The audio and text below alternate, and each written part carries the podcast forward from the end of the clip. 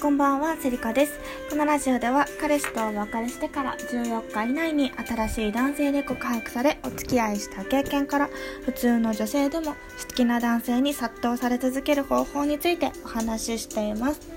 第31回目となる今回の内容なんですけれども、2つお話ししたいなって思ってて、1つはですね、あの、私のポジティブの原点ということについてと2つ目が人のいいところを見つける天才になろうねっていうことについてお話ししようかと思います。で1個目のねあのポジティブの原点っていう話なんですけど私本当に何だろうな。なんか本当に基本的にネガティブになることがなくてですね、まあ、前向きに考えることが多いんですけど例えばその何て言うんだろう。人間っていうか生物って基本的にネガティブな方があの生存可能性的には高まるんですね。あこの道に行ったら危なそうだからこっちに行こうっていうその選択でそのネガティブさで選択していってでなんだろうなネガティブな人の方が頭いいんですよ。なのでそのネガティブになることによってこう生存的に可能性が高まっていくので基本的に人間の 95%90% かなはあのネガティブな人が多いって言われてるんですね。これあの子孫を残すためにネガティブになっていったっていうのもなんか理由としてあってなので生き残る確率っていうのはネガティブな人の方が多いんですよ。でポジティブな人っていうのはまあ珍しいんですね。でそうなんかそういうなんだろう人間の性質的なところにも起因すると思うんですけれどもなんか私本当にポジティブだなって自分で思うのが例えばその小説とかを読んでいてですね主人公その本めくりだめくるじゃないですか。で冒頭のところを読んでいくとその主人公の考えみたいなのが書いてあるんですけど私たまになんか本読んでてうんとかなんかもやもやするなって思うのがその主人公の考えがすごくこうネガティブに書いてある。私なんてなんか恋愛もできないし仕事でも成果を残せないし職場の人ともうまくやっていけないしっていうようなことがこう冒頭に本の小説でバーって書いてあるとなんかそれを見るだけでちょっとなんかモヤモヤするっていうかえなんか読んでて気持ち悪いなっていうふうに思うんですね。ちょっと自分の中のなんかこう心的になんかうんなんか健康によろしくないなみたいな感じで思っちゃうんですよ。でなんかそうそういうところで本を読んでてあこれは 95%90% のネガティブな方が書いたのかなとかっていう風に思うんですけれどもそうなんかなんだろうな。私なんとかなるっていうのが口癖なんですね。でこれ別にすごいなんか無鉄砲まあ割と無鉄砲な方だと思うんですけれどもなんかその基本的にみんな私を好きでしょみたいな 感じで根拠がなく思ってるんですね。例えばその職場の人とかあの男性とかとお話しする時もまあ基本的に嫌われないでしょみたいな。むしろ好きだよね私のことっていうなんかその根拠のない自信みたいなのが根底にあってそこでまあ自分のことを話していくことによってさらにまあ愛してもらったり、まあ、好きになってもらったりしてるんですね職場の方とかにも。なんかなのでなんだろう昔からその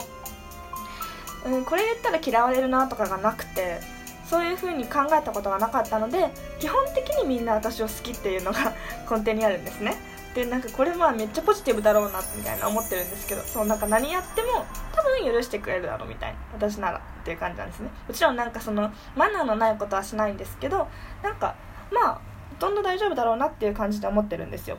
で例えばですねその昔からなんか危ないこととか分からないものとか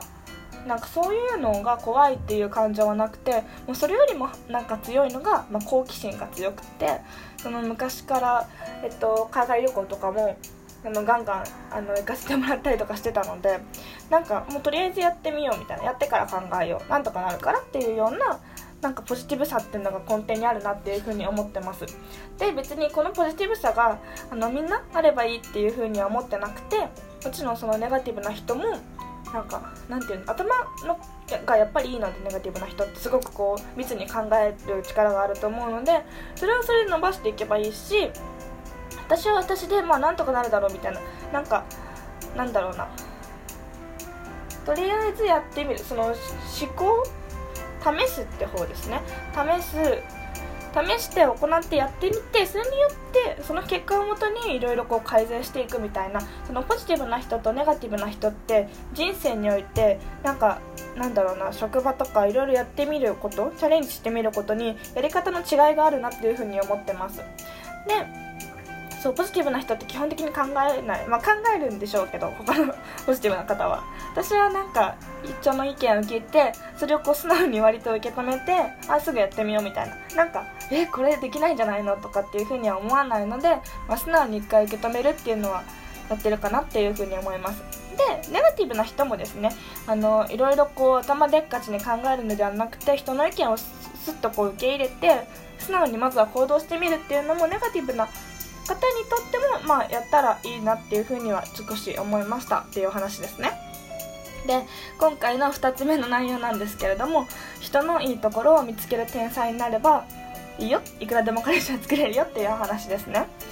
でこの間ですねノートにも書いたんですけど私婚活日記っていうのをアメーバブログでもともと書いていてであの最初にですねその一番最新の婚活日記の方なんですけど最初そのお会いした時になんかすごく会話が弾まないっていうかあんま喋らない方だったんです。ごめんなさい電車の音がうるさかったんですけどそうなんかあんまり喋らない方でこれ大丈夫かなみたいな話してくれるかなっていうふうに思ったんですけどなんかあのいろいろねその人がダーツをすごく好きでまあプロになりたくてやってらっしゃる方だったのでしながらダーツしながらいろいろお話ししていったらまあそのなんだろうな仕事に対する考え方とかあと若いのにプロジェクトマネージャーやってらっしゃるところとかあとね箸の持ち方がすごい綺麗だったんですよ。これ本当にびなんかびっくりというか素敵だなって思ってて。で私はそういうなんか人のいいところその喋るのが下手とかじゃなくてそれ以外のところで人のいいところを見つける天才になればいいと思っててこれ婚活とかしてる人絶対必要だと思うんですけどでそれだけじゃなくて一方で自分の許せない条件っていうのも明確にした方がいいと思ってるんですね。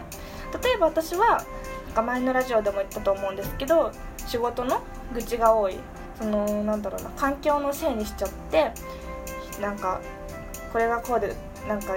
組みが気に入らないから俺は出世できないんだとか環境のせいにして愚痴をたくさん言われる方っていうのは好きじゃないしそのマナーがなってない人食事のマナーがなってない人は私は嫌いだしあと決断力がない人も嫌いなんですね。なので人のいいところを見つける天才になることと許せない条件を明確にすることっていうのをあの一緒にやっていただければなんかなんだろうな惚れる能力みたいなものも身につくのでちょっと彼氏探してる方とかはこの2つちょっと意識して人と会ってみるっていうのをいいかと思います。そうなんかなんだろう人を減点法で見るんじゃなくて加点法で見るみたいな感じですねイメージとしては。なのでなんか最初の印象だけであこの人顔ちょっとないかもみたいな顔がないかもって言うと失礼ですけどあのなんか気持ち悪いかなとかって思う方もたまにいらっしゃるのででもそれだけで終わってあもう今回ダメだみたいなデート失敗だって思うんじゃなくてあこの人のこういうところいいなあビジネスとかやるんだそういうところもいいねみたいないいところをこう箇条書きに自分の脳内で考えていくことって必要だと思うのでぜひあのあんまりこうなんだろうな婚活していて成果が出ないなとかいい方いらっしゃらないなって思う人はまず自分の思考であの減点法でやってないかっていうのをですねぜひあの考えていただければと思います。はい。それではですね今日は私のポジティブの原点っていう話とあの人のいいところを見つける天才になれば彼氏作れるよっていうこの2つのお話について紹介させていただきました。また次回の配信をお楽しみにお待ちください。ありがとうございました。